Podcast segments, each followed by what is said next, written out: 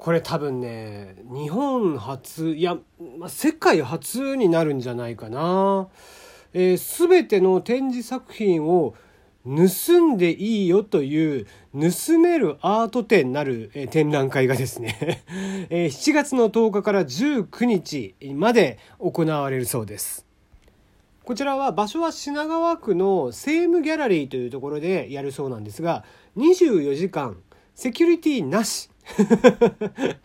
えー、無人で営業していてアーティストが飾っている作品展示している作品に関しては来場者の方が自由に盗んで良いものとして展示をされるそうです。まあやっぱりね芸術作品なんていうものはこう自分で作っただけで終わるんじゃなくてそれが人の手に渡って、えー、初めてまあ完成するものなのかなという気もするのでそういった意味ではまあねあえてこう盗ませるという、えー、のも面白い試みだなと思ってますけどもね、えー、いくつかルールがありまして、まあ、オープニングセレセレプションの時にあオープニングレセプションね。セレプションって何で。オープニングレセプションの時には、えー、NG で、えー、その後は、えー、7月10日の午前0時から泥棒タイムが、泥棒タイム？よくわかりませんけども、泥棒タイムがスタートして、7月19日の18時で閉店。ただし、すべての作品がなくなった段階で閉店っていうのも、前もって閉店っていうのもあり得るよということらしいですね。そして盗む作品は一組につき1点限り、えー、アート泥棒をされる際は近隣のご迷惑にかから、えーかえー、迷惑がかからないように、えー、マナーのある泥棒行為をお願いしますということになっていますんで、えー、ぜひね、えー、盗みに行っていただければいいんじゃないかなと思っています。また会場内の監視カメラによって、えー、ライブ中継をどうやらしてるようなので、えー、盗んでいる様は見られます。いや、面白い試みですね、これ。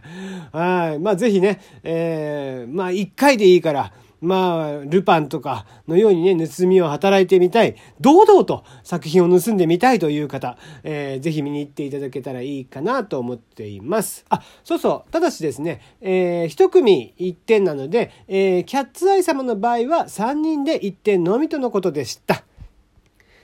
改めましてこんばんは。テリーのよもやますぎる部屋テリーでございます。いかがお過ごしでしょうか？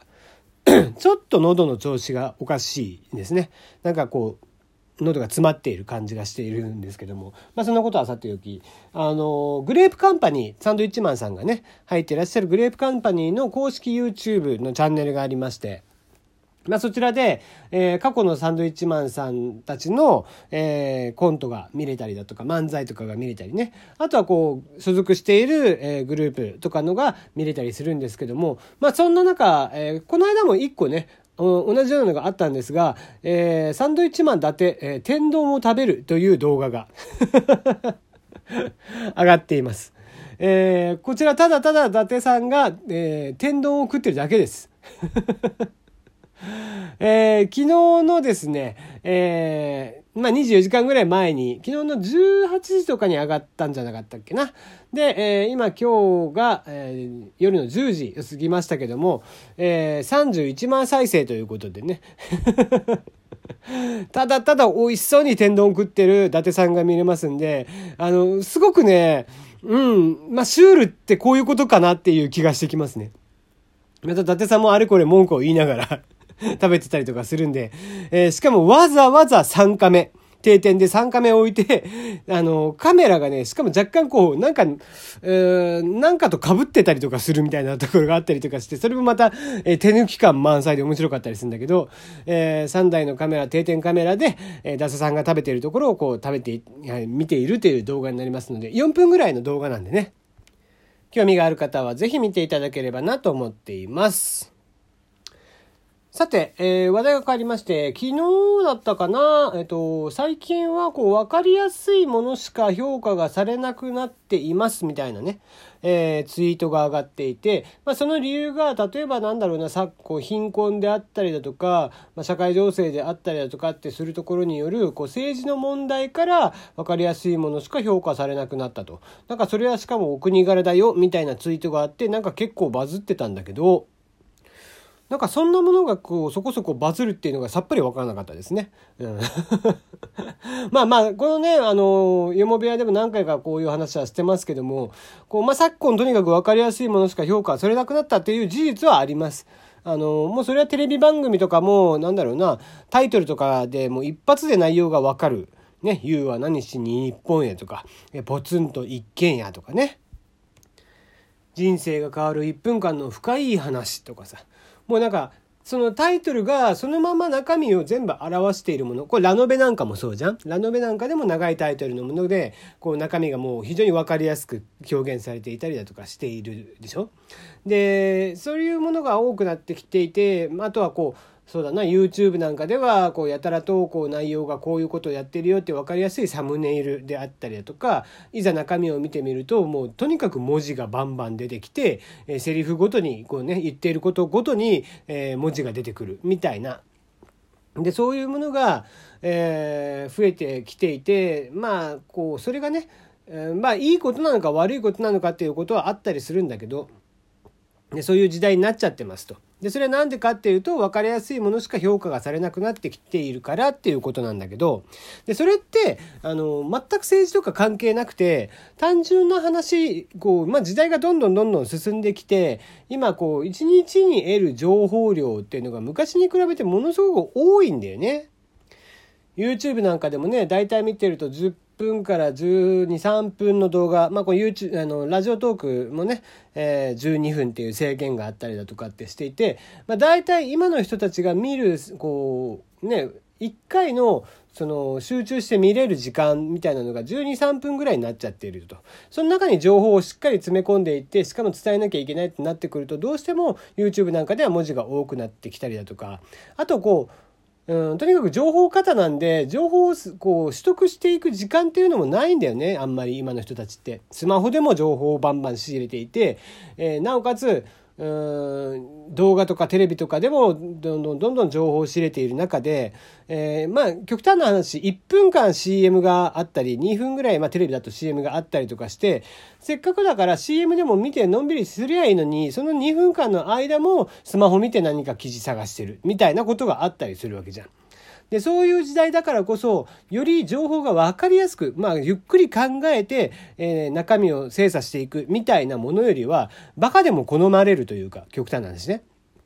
誰でもわかる、バカでもわかる内容にしておかないと、えー、見てる側に伝わらないんで、なので、えー、まあみんなこうしっかり考えながら見るなんていう人はほぼほぼ今いないわけですよ。ポカーンとこう見たものにそのまま、えー、鵜呑みにしてるみたいな人の方が多いから、だからこそ結局、えー、考えるって思考するということが今の人たちにはあまりにないもんだからそういう分かりやすいものしか受けないっていう部分があったりするんだよね。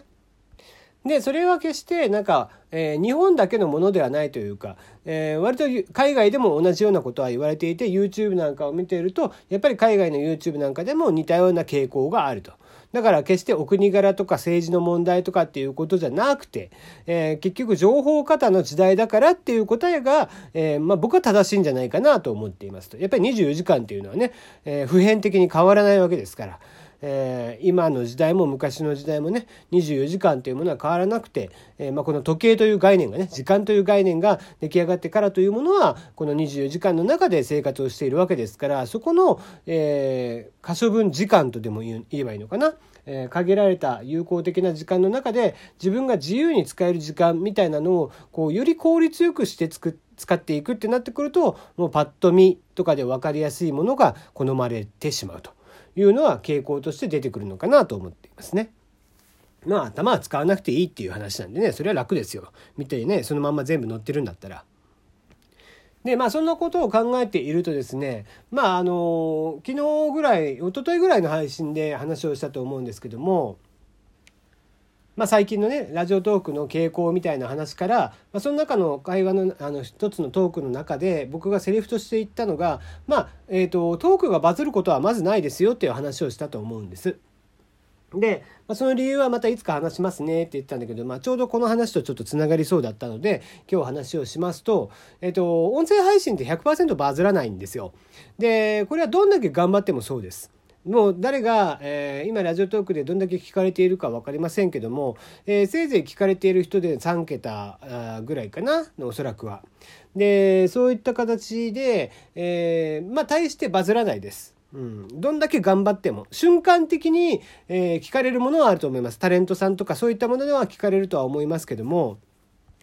やっぱり YouTube の動画とか Twitter とかに比べてバズることはまずないと思っていただければいいんじゃないかなと思ってますと。でそれはなぜかというとこう耳から得られる情報って精査しなきゃ聞けないんですよ。だから耳にから入ってきた情報をちゃんと記憶の中にインプットしていくってなってくると YouTube みたいにポカーンとして聞いている見ているっていうよりは文字とかでも出てくるし何をやってるかも、え動いて分かりやすいそんな中ラジオとか、えこういう音声配信っていうのはただただ一方的に喋っているのを聞いていてそれをこう自分の頭の中で一回精査した上でインプットしていかないと記憶に残っていかないんで。で、そこで共感を得られるか得られないかっていう話になってくるから、まあ、どんだけ分かりやすかったりとかしたとしても、まずバズるということにはならない。結局それを理解した上で、じゃあそれをシェアするのかどうなのかとか、えー、シェアするのも結局ね、えー、ツイッターでわざわざこう主体的に動いていかなきゃいけないとかっていうのもあったりとかするからなかなかシェアもしてくれないじゃんみんな。でそういったものもあるからなかなかバズんないんですよ。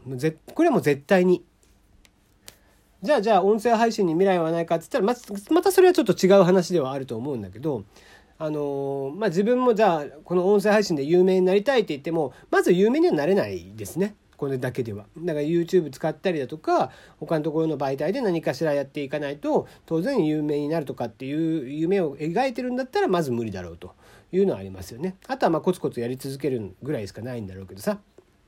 うんまあ、音声配信もね結局本当に分かりやすいものではないということを認識しながら、まあ、いかにね、えー、分かりやすく話をしていくかとか面白いものを出していけるかっていうのがこの、えー、ラジオトークのルールだったりとかするのかなとは思いますね。